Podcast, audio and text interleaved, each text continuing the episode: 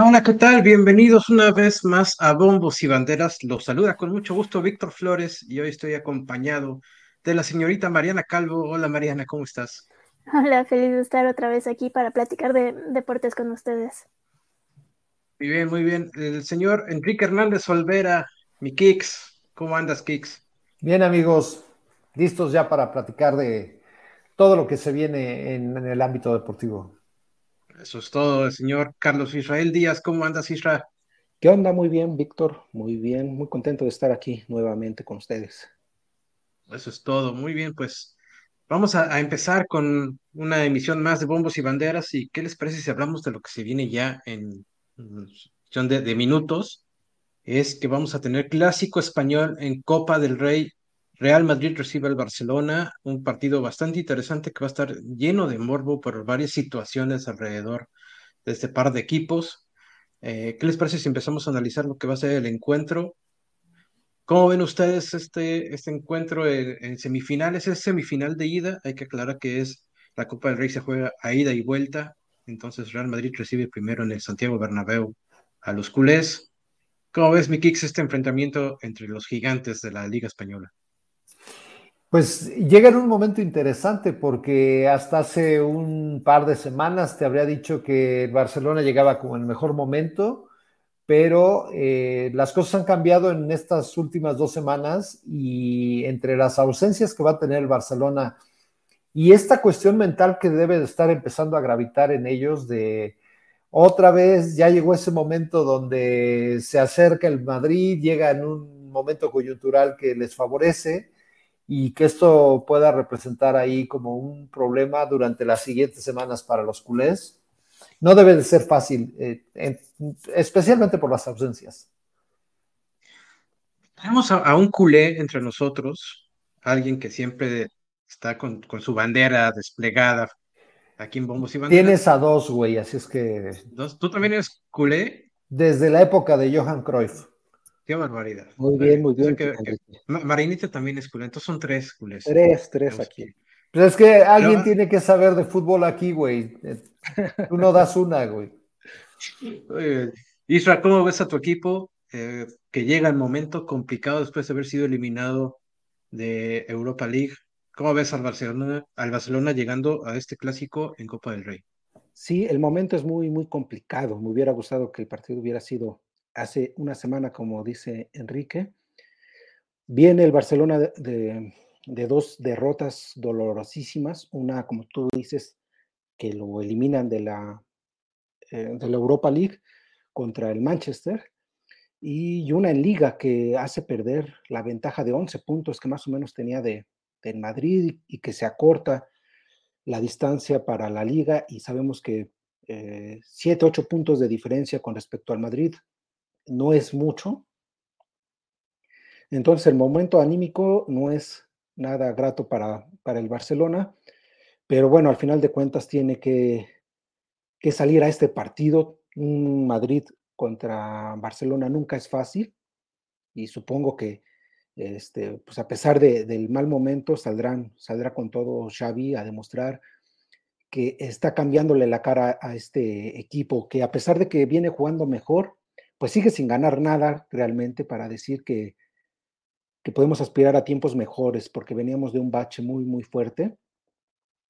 Y a pesar de que sí le ha cambiado la cara a Xavi, pues no ha ganado nada, ¿no? No podemos decir que, que ya estamos en otra etapa del Barcelona. Esperemos que, que por el lado de Barcelona eh, deje atrás ese mal momento y el estado anímico y entregue un gran partido.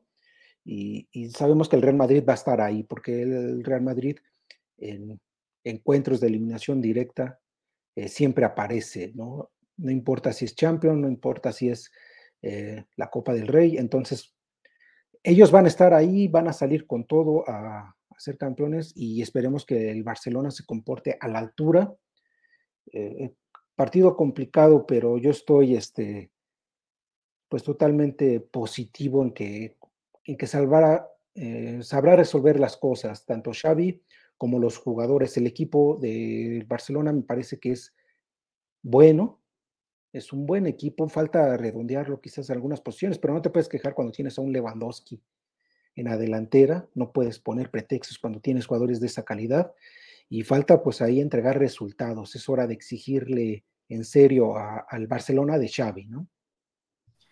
Y no, eh, vamos anunciando que Lewandowski no va a estar disponible para el partido de hoy. Está lesionado. Marianita, ¿cómo ves tú el encuentro? Yo sé que eres una persona mucho más sensata que ese par de muchachos cuando se trata de analizar un encuentro de fútbol, un partido. ¿Cómo ves tú esta situación?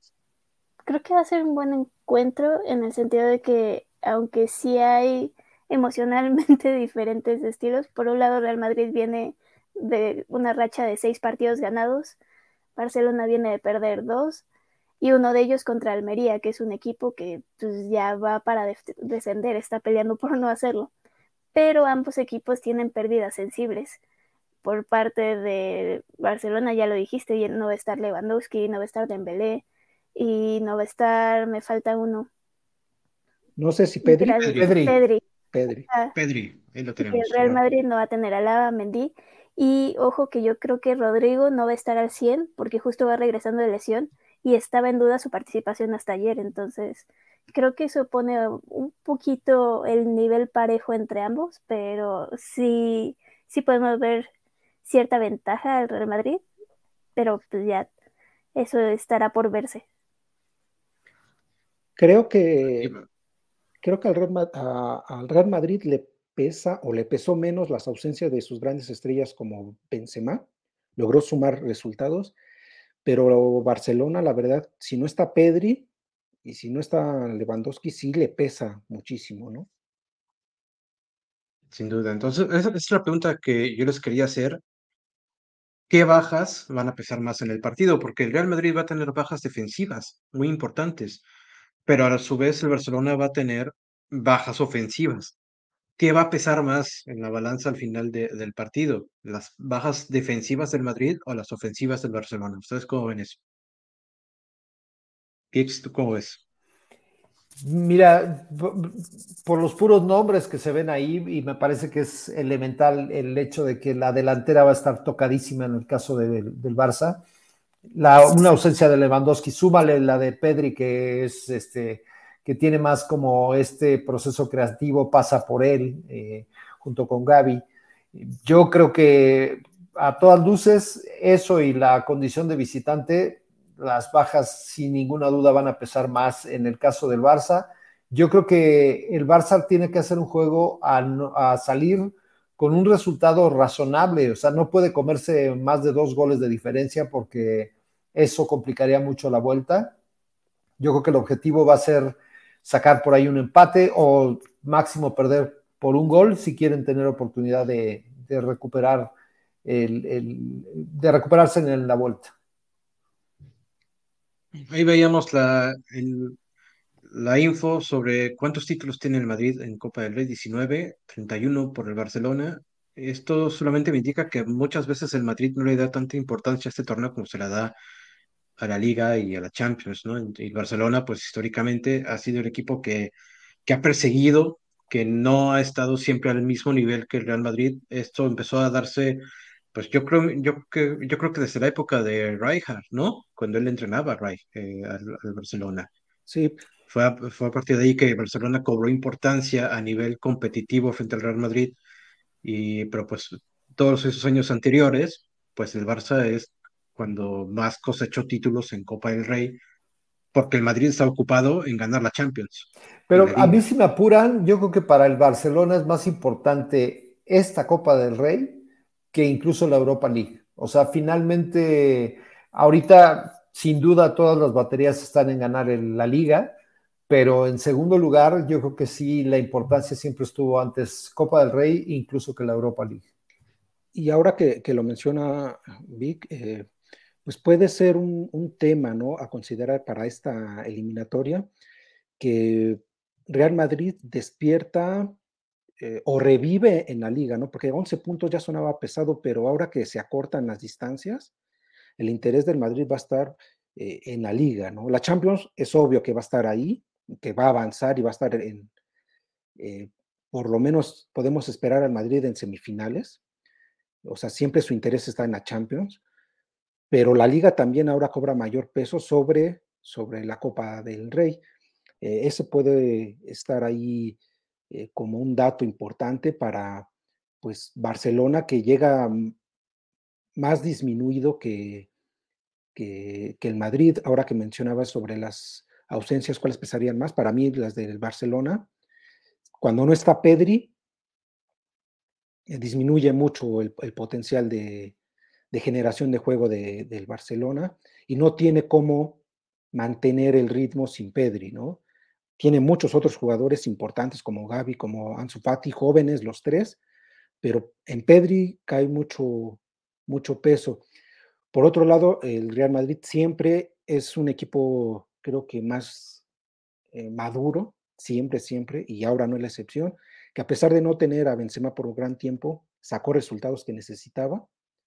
Entonces, para mí el peso de, de la ausencia de Pedri sobre todo, y la de Lewandowski ni se diga, ¿no? Es el que hace los goles, parece que no hay otro y entonces va a estar muy disminuido Barcelona, pero pues el interés del Madrid puede disminuir en, la Copa del Rey, como dice Víctor, y ahí puede emparejar las cosas.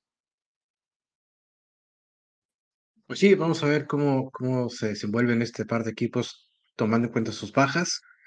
Y pues bueno, supongo que los tres van con el Barcelona. Yo creo que el Real Madrid va a ganar. Creo que Vinicius va a lucir el día de hoy, obviamente con con la ayuda de sus compañeros, entonces creo que viene bien enrachado, que viene... Inicios viene creciendo, ¿no? En nivel. Yo creo que ya, ya está, más que, más que ven, más que venir creciendo, ya está en, a tope, ¿no? En Supo asumir la responsabilidad cuando no estaba precisamente Benzema eh, Vinicius. Yo no lo esperaba porque la verdad no se, no se veía un jugador así, pero está callando bocas Vinicius y es un jugador muy, muy importante para el Madrid todavía hasta la temporada pasada decíamos que era ficticius, ¿no? Que se hablaba mucho, se hablaba muy bien de él, pero no veíamos por dónde, por dónde este muchacho podía empezar a, estallar su potencial. Finalmente sucedió y ahora sí es Vinicius, ¿no? Con todas mayúsculas en su nombre. Muy bien. Eh, Barcelona también viene a este encuentro envuelto en un escándalo más. Esta vez creo que es un escándalo muy, muy serio porque se le acusa de haber pagado a la Comisión de Arbitraje de España para eh, favorecer al equipo culé en cuestión de decisiones arbitrales y, que, que el equipo pudiera salir vencedor de varios partidos eh, con decisiones a su favor. Eh, hay mucho morbo en España alrededor de este encuentro, pues, que es precisamente frente al Real Madrid, una semifinal de Copa del Rey. ¿Cómo ven ustedes que, que esto afecte de alguna manera al plantel que a lo mejor no, ellos no tuvieron nada que ver, o, porque se habla de hace, de, hace, por lo menos 10 años, desde que el Barcelona empezó a pagar, me parece que más de un millón y medio de euros en la comisión de arbitraje para favorecerse eh, con decisiones. ¿Ustedes creen que esto afecte un poco al plantel, eh, enfrentando al máximo rival y que se le señale de tramposos? Tiene que afectar en alguna medida, pero que no se nos olvide que todo este rollo lo ha estado promoviendo la prensa, la prensa que es propiedad del Madrid. Entonces, hay que darle tiempo. Tampoco se les acusa de una incidencia directa en los resultados. Era una onda nada más de conocer quiénes iban a ser los árbitros. O sea, eh, hay mucho, hay, está muy, muy imprecisa todavía la información, habrá que conocerla un poco más lo que es eh, a los ojos del aficionado de a pie, lo que es impresionante es que sea el Madrid quien esté promoviendo un, tema que tenga que ver con el arbitraje, cuando todos sabemos lo que el arbitraje ha representado para el madridismo durante muchos años. Así es que si lo podemos aventar también a ese lado de la polémica. Yo creo que ahorita se tienen que centrar, mientras no haya una acusación específica directa, se tiene que centrar en la parte futbolística. Evidentemente va a haber influencia de, lo que se dice en los medios, pero, pero pues ahora sí que como dicen, eh, controla lo que esté en tus posibilidades, lo que no esté en ellas, déjalo ir, ¿no? Bien. Pronóstico de marcador, Marianita, ¿cómo, crees que va a terminar el, partido? Yo creo que empatan 1-1. 1-1. Isra, ¿tú cómo ves? No, yo creo que saca victoria Barcelona. 1-0, 2-1, pero saca victoria. En, en, el en el Bernabéu. En el Bernabéu. Sí, sí, sí. Aventurado, aven- sin Lewandowski y sin Pedri. Muy bien. A mí me gusta, me gusta el pronóstico de Mariana, pero siendo realistas, creo que lo veo como un 1-0 en favor del Madrid. Yo me voy a aventurar que va a terminar 2 o incluso 3 a 0 a favor del Madrid. Ay, ay, ay, ay, Sí, eres sí. sensacionalista, eres Sí. el alarma del- de los podcasts. Yo sé que te duele, yo sé que te duele, pero creo que va a ir por ahí. Yo creo que de 2 a 3 a Ya, 0. mira, no importa, ya estás, ya te debes haber acostumbrado a quedar mal con tus pronósticos, güey, así es que Y ojo que no soy madridista, no soy madridista, pero soy realista. Creo que, creo que el Madrid va a sacar la victoria. Bueno, ¿qué les parece si, si pasamos a otro tema? Hablamos un poquito de béisbol de la MLB, recordando que ya está ah, a un mes el inicio de la temporada de Grandes Ligas. Antes vamos a tener el Clásico Mundial de Béisbol, pero eh, días recientes se dio una noticia porque uno de los jugadores, los que más se habló en las últimas semanas respecto a dónde podía ir eh, para firmar un contrato después de que él decidiera salirse de su contrato con su equipo, actual equipo, los Padres de San Diego, pues es Manny Machado, que acaba finalmente de firmar un nuevo acuerdo con los Padres de San Diego. Y la verdad es que es un acuerdo enorme, enorme lo que, lo que acaba de conseguir este dominicano, nacido en Estados Unidos. Y pues hay que ponerle atención a lo que va a ser el buen Manny Machado, porque acaba de firmar por 350 millones de dólares a cambio de 11 años de servicio con los Padres de San Diego. Es una millonada lo que acaba de firmar este cuate, uno de los contratos más grandes. Aquí les tengo yo el dato de cómo está el asunto en cuestión de, los últimos años, cuáles son los contratos más grandes que se han firmado en la MLB en los últimos años. El primero fue el de Mike Trout por 12 años, 426 millones con eh, Los Ángeles, los Angels de Anaheim. Mookie Betts firmó por 12 años con los Dodgers de Los Ángeles. Aaron Judge acaba de firmar por 9 años, 360 millones con los Yankees. Y ahí está Manny Machado, 11 años a cambio de 350 millones de dólares. Una, una barbaridad. Y si a eso le sumas que él ya había firmado un contrato muy, muy eh, jugoso, importante con la organización de San Diego antes de decidir salirse de su contrato anterior a este, pues es, es un montón de, de, dinero el que va a ganar, cerca de 500 millones, porque él ya había firmado un acuerdo por 150 millones eh, a cambio de cinco años con los padres de San Diego. Entonces, pues es uno de los contratos más grandes. Yo no sé ustedes cómo ven esta situación de peloteros que a sus 30 años firman contratos de 10, 11 años. O sea, van a terminar jugando con estos equipos a sus 40, 41 años. Por tanto dinero, yo creo que, que se está saliendo de control. Creo que está enloqueciendo el mundo de, de la MLB, pero entiendo también a los dueños de las franquicias que quieren tener a los mejores jugadores, asegurarlos el mayor tiempo posible en sus equipos y que nadie más se los arrebate. Pero sin duda, invertir 350 millones en un jugador que, que va a llegar a los 37, 38, 39 años, 40, ganando lo que va a ganar Manny Machado, pues es peligroso, ¿no? Vic, ¿cómo funciona ahí la protección que seguramente tienen los, los equipos respecto a cuestiones como bajas de juego? Bueno, no sé si bajas de juego, pero seguro lesiones. Debe haber algunas cláusulas que los protejan, porque de otra manera, digo, afortunadamente yo no soy gerente de ninguna franquicia de grandes ligas ni de ninguna franquicia deportiva, pero esta es de las primeras cosas que me aterrarían atarme a tanto tiempo durante, durante tanto tiempo a un jugador sea del deporte que sea, con el riesgo siempre latente de que algo salga mal durante tanto tiempo. Fue lo que sucedió hace semanas con Carlos Correa, que también ya había acordado primero firmar con los gigantes de San Francisco y cuando se le hicieron exámenes físicos, los gigantes descubrieron que tenía un problema con, uno de los talones, eh, una lesión de, desde que él era todavía jugador de ligas menores decidió no firmarlo por riesgos a, a, lesiones, ¿no? Porque ellos le habían ofrecido también un contrato de casi una década.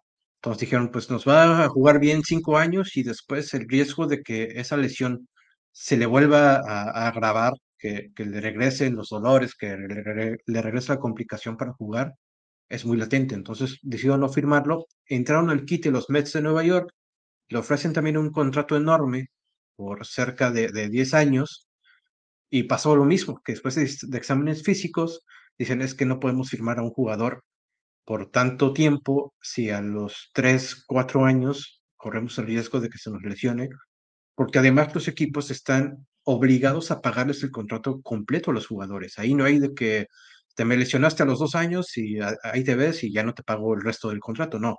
En MLB están obligados los equipos a pagar el contrato completo, el jugador juegue o no juegue. Entonces, pues es, es riesgoso pagarle eh, pues, por tanto tiempo a un jugador, 10 años, cuando ya está sobre los 30, para que termine su contrato a los 40, pues es que los 40 años ya no tienen las facultades físicas para seguir compitiendo a tan alto nivel. Sobre todo él, él que es tercera base. Si me dijeras que es un, un jugador de outfield, un jardinero como es Aaron Judge, todavía, pero es un tercera base. Lo que es tercera base y shortstop son dos de las posiciones más exigentes atléticamente en el béisbol. Entonces, riesgoso. Eh, yo también no sé si como dueño de un equipo soltaría 350 millones por un jugador que va a terminar su contrato a los 40.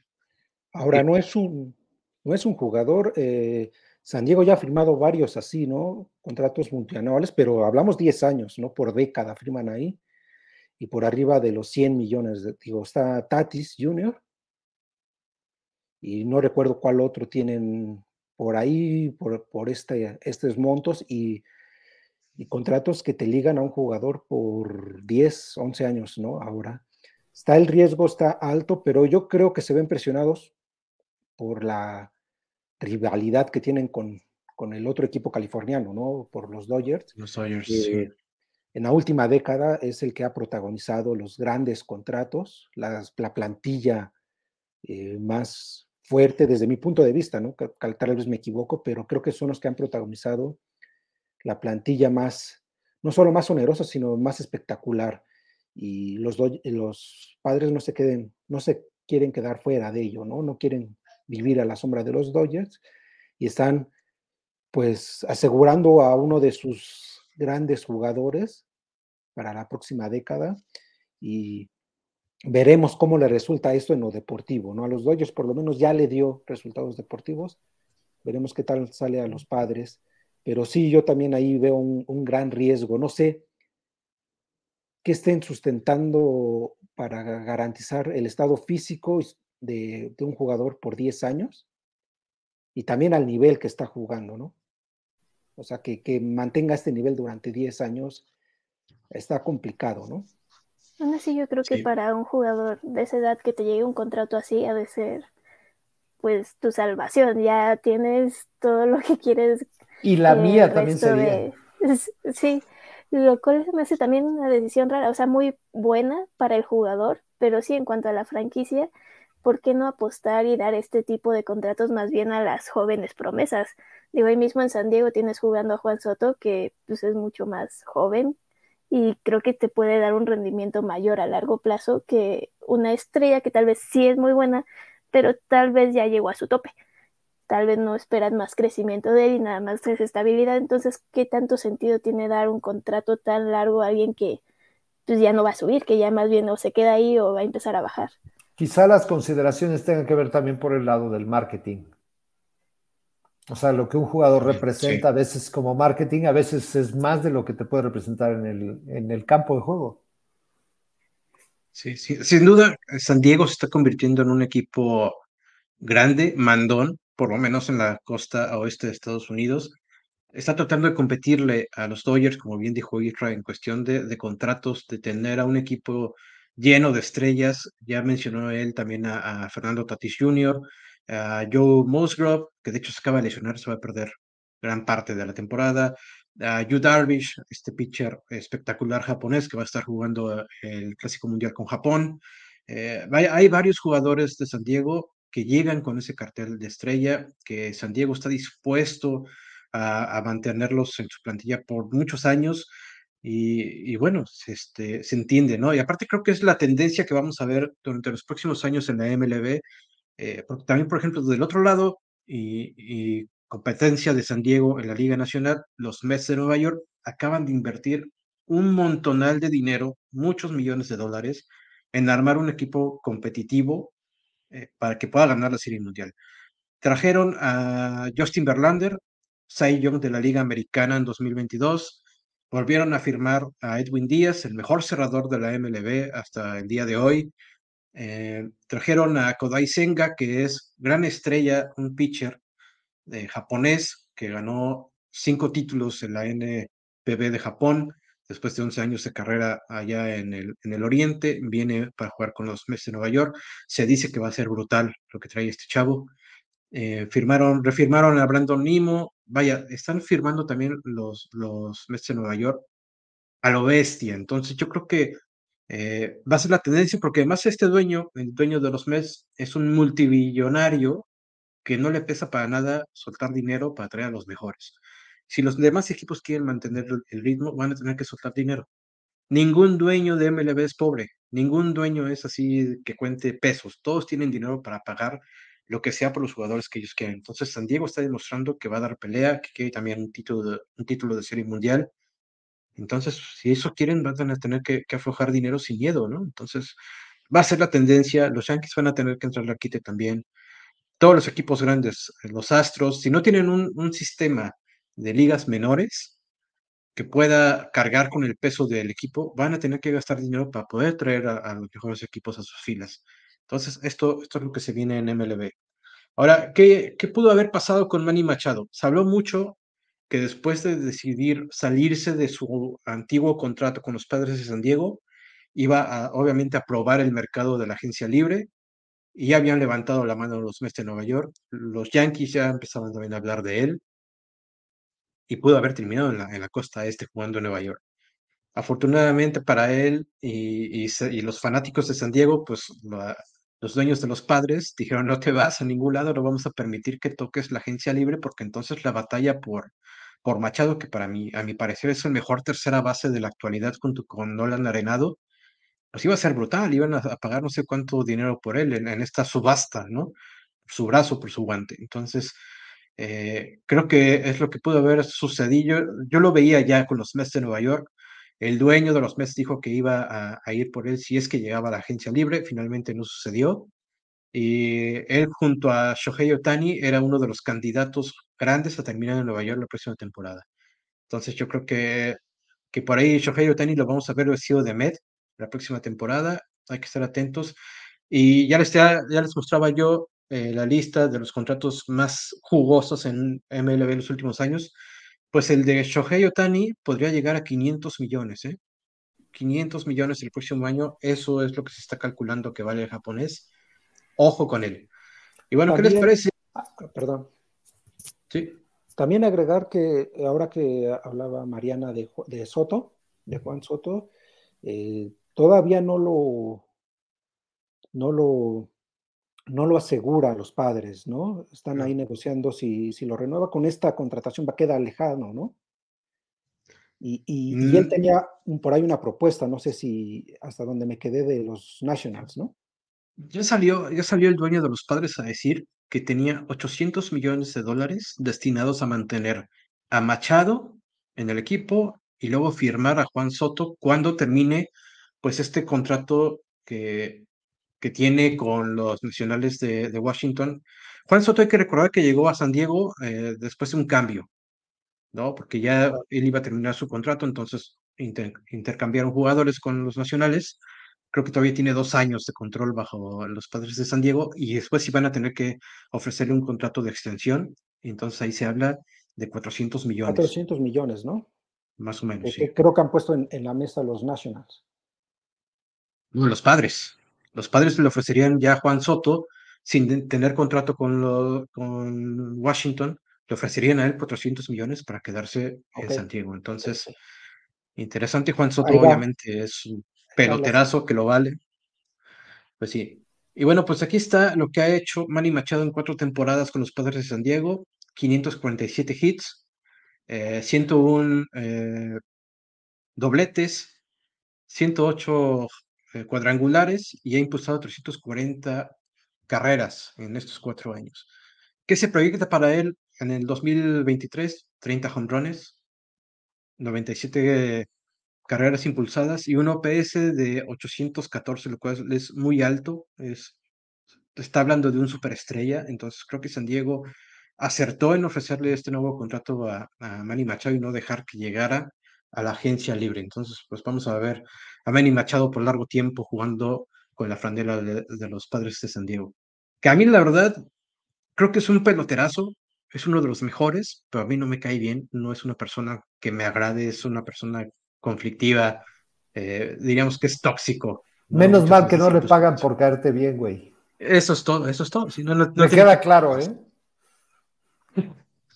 Pues sí, pero bueno, pues esperemos que, que le vaya bien a, Manny Machado, eh, y pues que termine siendo un jugador de Salón de la Fama. Yo creo que va, que va a llegar al Salón de la Fama, si no es que comete algún error de extra cancha, pero lo, por lo que hace dentro del diamante, creo que su carrera va, que vuela, para ser Salón de la Fama.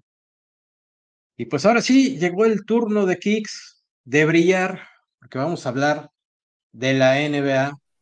Mi Kicks, ¿qué está pasando en la NBA? ¿Qué es lo que traes a la duela de bombos y banderas en cuestión de NBA?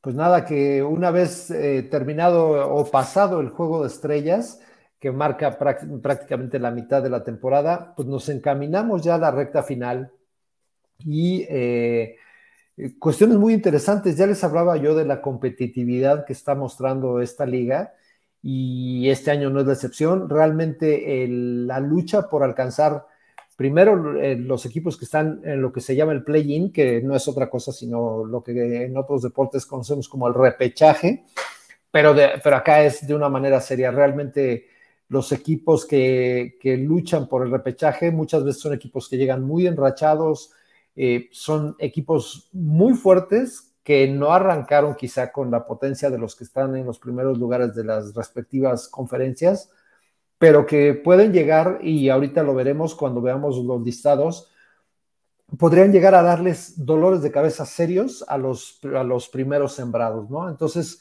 si, si, tienes por ahí, arrancamos con, con, alguna de las dos conferencias, no sé con cuál vayas a, a, poner primero en pantalla.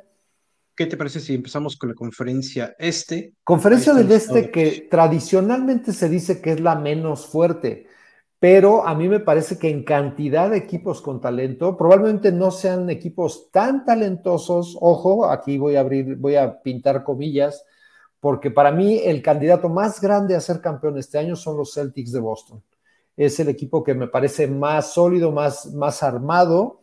Eh, nada más y nada menos que Milwaukee en las últimas semanas ha acumulado 15 victorias de manera consecutiva y con eso ya se pasó al primer lugar, eh, desplazó a, a, estos Celtics, pero estos son los dos titanes de la conferencia este. Finalmente, eh, es entre estos dos equipos realmente es se espera que esté el representante de la conferencia en las finales.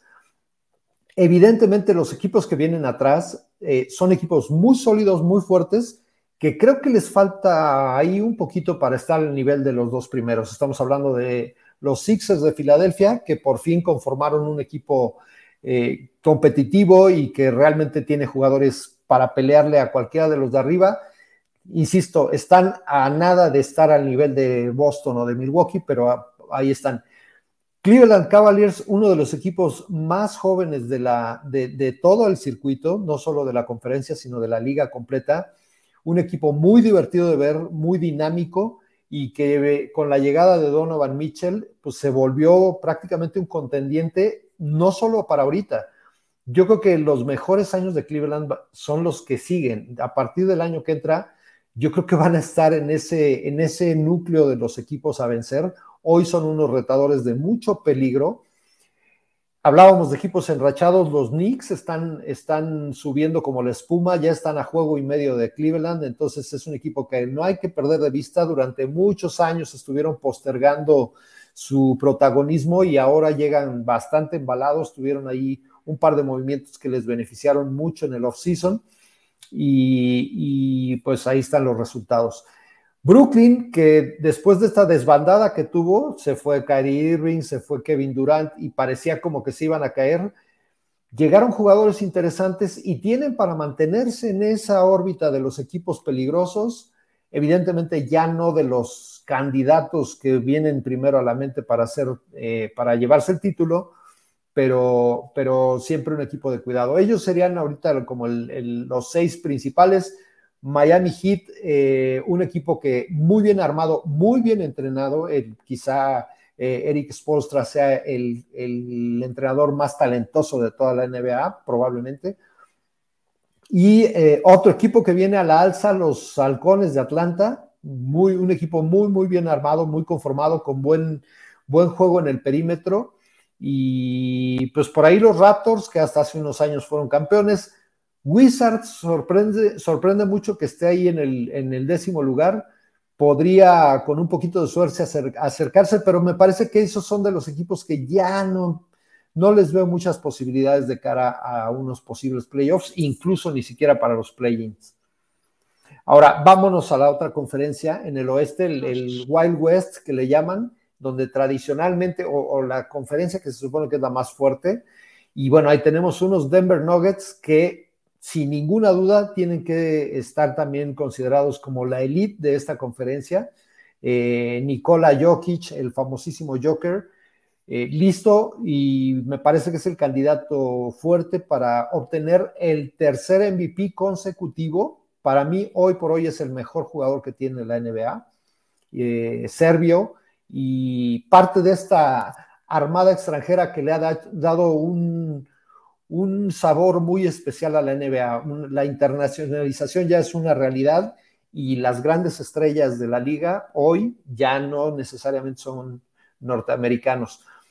Los Memphis de Grizzly, perdón, los Grizzlies de Memphis, eh, un equipo interesante, también un equipo muy joven que juega demasiado físico y que tiene elementos para complicar a cualquiera de los equipos. me parece que eh, por ahí salió una nota en la semana que su superestrella ya Morante estaban reviviendo por ahí un, caso que, del que ya se había hablado desde junio del año pasado, donde tuvo un altercado, pero se habla de presencia de arma de fuego. Vamos a ver cómo se, cómo se desarrolla este caso, porque si ya Morant eh, pierde juegos, Grizzlies inmediatamente pierde una de, pues quizás su estrella más grande.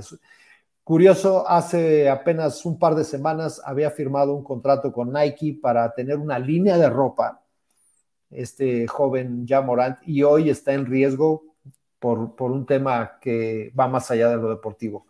Los Kings de Sacramento, quizá la sorpresa más grande de toda la NBA, un equipo que toda la vida ha sido muy discreto.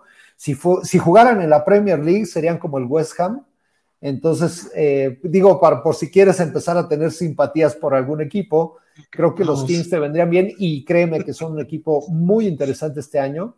Eh, por ahí, Domantas Sabonis ha sido eh, letal para mí, uno de los mejores reboteadores de la liga, hijo de aquella leyenda Arvida Sabonis de, muchos años en la NBA también, así es que viene ya con, con calidad probada de familia. Eh, ¿Qué equipos están interesantes? Se hablaba mucho de los Mavericks que hoy están en sexto lugar, sobre todo con la llegada de Kyrie Irving, en donde... Ojo, porque Marianita es de los Mavericks, ¿verdad, Mariana? Ya, lo, ya yo, ya nos había hablado de su, de su buen gusto por, los, por las franquicias deportivas en general. Híjole, híjole. Pero, este, fíjate que Kyrie Irving no está haciendo toda la química que se esperaba que iba a hacer con, con Luka Doncic, y eso tiene un poco preocupados a los Mavericks. No han estado, eh, decíamos, eh, cuántos balones van a tener que tener para que puedan tener juego los dos. Me parece que ahí hay mucha chamba por delante para los Mavericks de Marianita, en donde tienen que encontrar la manera de aprovechar la presencia de estas dos superestrellas. Escuché que eh, parte del problema era el ritmo, ¿no? Que Dallas es un juego un poco más tranquilo y Cari es súper acelerado, entonces de ahí les está costando encontrar, ¿no? Sí, sí, definitivamente. Y, y, lo que decíamos, el riesgo que implica Kyrie Irving, que en la única franquicia donde logró mantenerse más o menos eh, contenido fue en Cleveland, cuando ganó en el 2016 ese campeonato. Creo que la, el peso de LeBron lo mantuvo como quieto, pero de ahí a donde se ha movido ha, llevado problemas. llevó problemas a Boston, llevó problemas a Brooklyn y ahora eh, pues no hay unos problemas como tales con los Mavericks, pero no están encontrando ese dinamismo que, aparentemente iban a tener, ¿no? Golden State Warriors, el equipo, pues la debemos decir sin ninguna duda que son ya el equipo de a vencer histórico de, esta, de esta época, de un equipo de época sin duda y que ha pasado por lesión de Steph Curry, por algunas ausencias importantes, pero que una vez que empiecen los playoffs, es el equipo al que todos los, por más primer, segundo clasificado que llegues, le tienes que tener miedo si te tocan en una de las primeras rondas de playoffs. Tienen un equipazo y un súper entrenador, Steve Kerr. Me parece que tienen todos los elementos para, para ser considerados favoritos, aunque ahí los vean en un engañoso séptimo, séptimo lugar. El Jazz de Utah, un equipo que, se, cambió por completo su fisonomía en el off-season, ahí está, peleando por tratar de llegar al play-in. Minnesota, un equipo que invirtió mucho y no está viendo los resultados. Minnesota debería estar entre los cinco primeros, si por plantilla se refiere. Y unos sorprendentes Pelicans de Nueva Orleans que también se han vuelto muy dependientes de la presencia de su estrella Zion Williamson, muy tendiente a lesionarse, pero pero un equipo muy, muy interesante también. Debe ser un dolor de cabeza si se logra meter al play-in e incluso a playoffs para los equipos que estén más o mejor rankeados. Pues ahí está como, como las dos conferencias se están empezando a acomodar de cara a la fase final de la temporada de la NBA. ¿Quiénes son sus favoritos? Si nos comentan en los comentarios, si nos comentan en los comentarios, ya estaremos leyendo lo que nos digan. Eh, yo, sabes que, no soy muy fanático de la NBA, mi Kicks, Mariana, Isra. Porque eres un hijo de la mala vida, Vic. en, en cada deporte del que hablemos, te puedo dar una razón por la que te gusta sufrir. Y otra de las razones por las que te gusta sufrir es porque no quieres ver la NBA. Voy a, voy a empezar a meterme. A mí me gustan los, los, los Clippers. Me gustan los Clippers. Ah, muy bien. Suben mucho los bonos. No sé, Enrique, ¿qué piensas? Suben mucho los bonos de Phoenix con la llegada de Durán. Ah, qué bueno que lo mencionas porque no los vimos ahí en esas tablas. Hay dos equipos con los que hay que tener mucho cuidado y los dos están en el oeste. Uno, como bien mencionas, los soles de Phoenix, con la llegada de Kevin Durant, me parece que arman el mejor equipo en cuanto a titulares. Creo que no hay una quinteta mejor que, que la que puedan tener con Chris Paul, con Devin Booker, con DeAndre Ayton. O sea, tienen un equipazo y tienen un gran coach. Y ellos fueron los finalistas el año pasado. Así es que tienen elementos para, con la llegada, si Durant cae con el pie derecho, si no se lesiona, me parece que debemos considerarlos entre los equipos a vencer en el oeste. Y un equipo que hizo muy bien las cosas en el mercado de traspasos, en, ahora previo al, al juego de estrellas, ni más ni menos que los Lakers de Los Ángeles que hasta antes de llegaron medio muertos a esta etapa y con los cambios que tuvieron los jugadores que incorporaron, eh, de repente empezaron a ganar partidos. Ahorita están enfrentando una lesión de, LeBron James que lo va a tener fuera un par de semanas al menos, una torcedura de tobillo. Pero una vez regresando, además Anthony Davis ya está jugando como se supone debió jugar toda, todo el tiempo.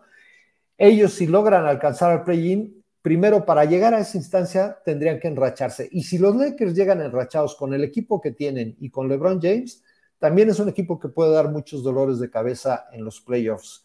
Mi Vic, de verdad, y amigos, si no son demasiado aficionados a la NBA, créanme que esta etapa es una muy buena etapa para empezar a, a seguirlos. Carlos. Ok. ¿Y ya ibas a decir algo más? No, nada más que mi favorito por el, parte de la conferencia este, pues es Milwaukee, a pesar de que soy aficionado de Boston, de Celtics Box. Eh, creo que Milwaukee y sobre todo su estrella Yanis sigue empezando mucho, por eso van de líderes y creo que cerrarán, cerrarán muy bien.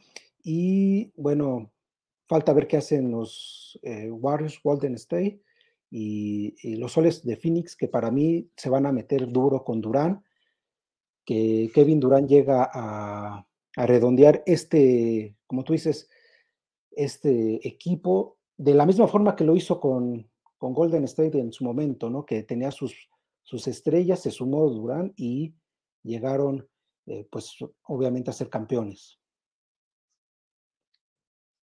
Muy bien. pues ya estaremos hablando, mi Kicks, eh, más adelante de cómo se desarrolla la temporada y sobre todo la fase final de la NBA. Mm, voy a engancharme, te prometo que voy a empezar a ver partidos.